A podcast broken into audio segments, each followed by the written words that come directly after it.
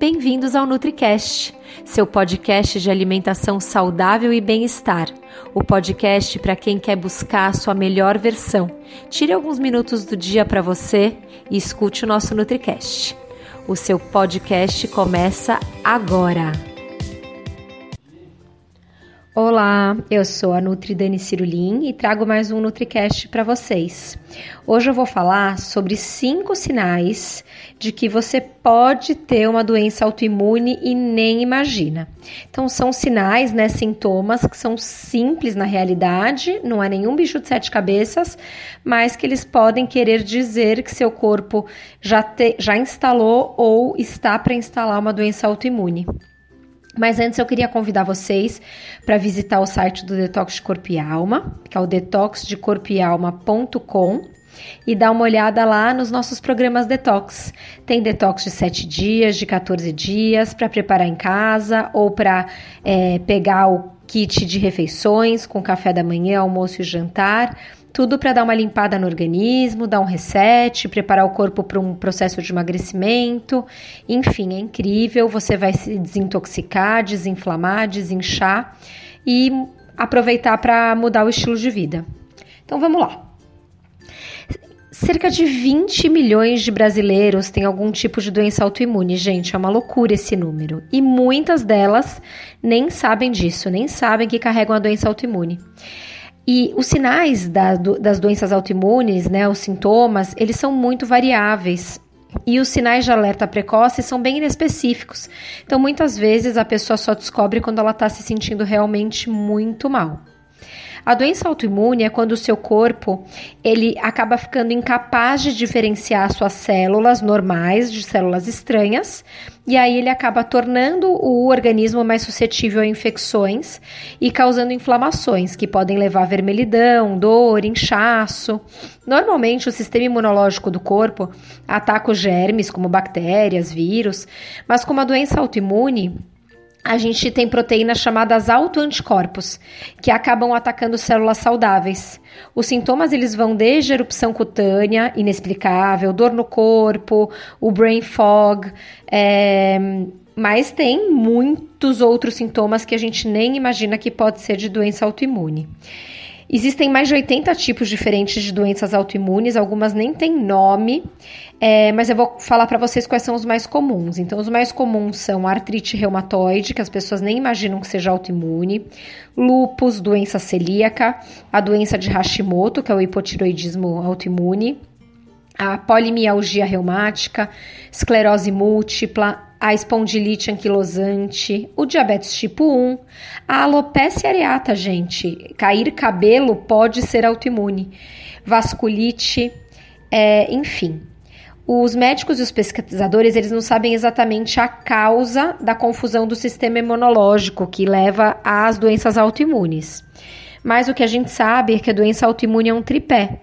Normalmente você nasce com o gene da doença autoimune, e para ativar esse gene, o seu intestino tem que estar tá desequilibrado e permeável e, por fim, é, o que você come, absorve, pensa, vai acabar sendo gatilho.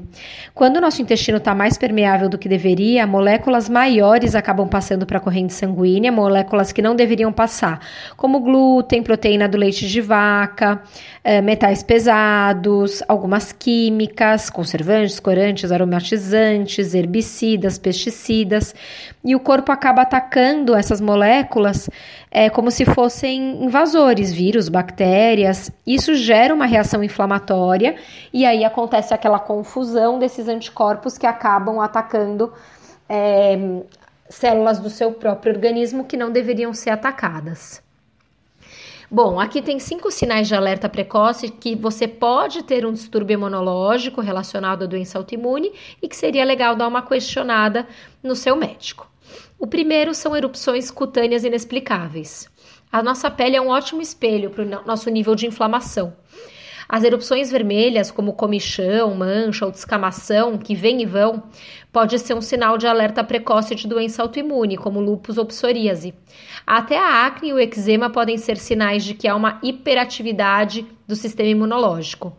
Sensibilidades alimentares como a sensibilidade ao açúcar, glúten, laticínio, são um gatilho frequente também para essas vermelhidões na pele. Mas a, se, se isso ocorre sempre com você, a doença autoimune não deve ser descartada.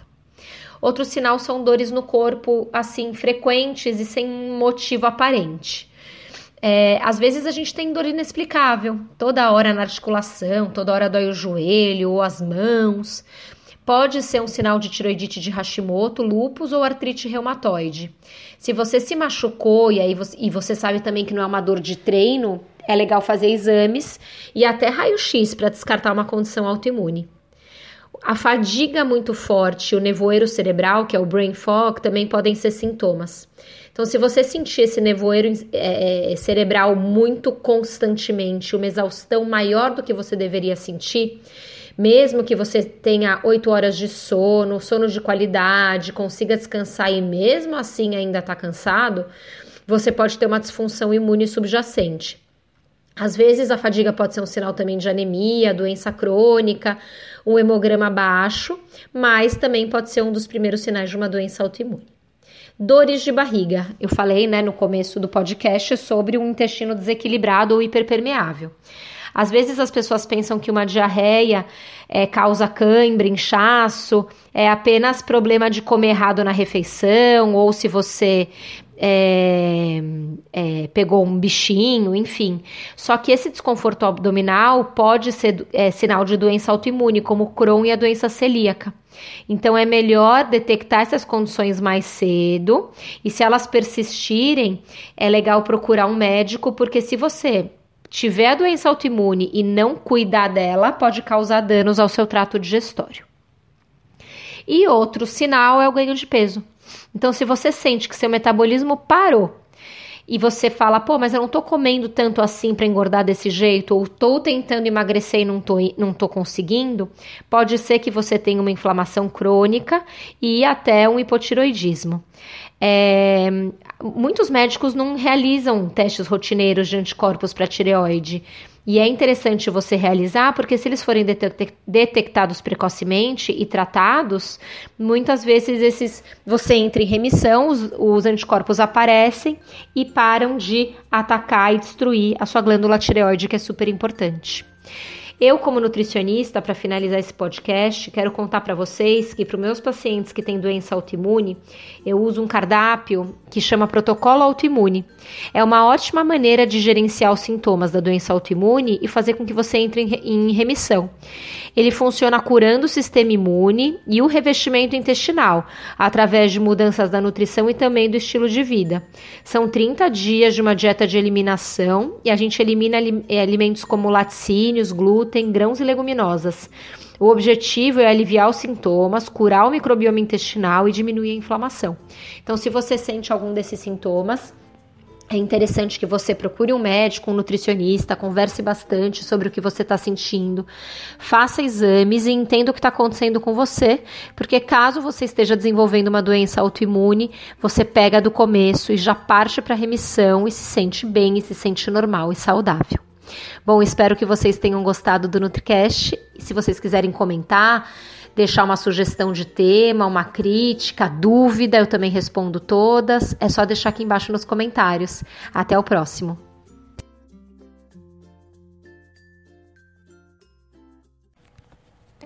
E esse foi o episódio de hoje. Lembre-se que ter uma vida mais leve e saudável é possível sim, só depende de você. Nos encontramos novamente no próximo podcast e até lá, você já sabe, estamos aguardando a sua opinião sobre esse episódio nos comentários do iTunes.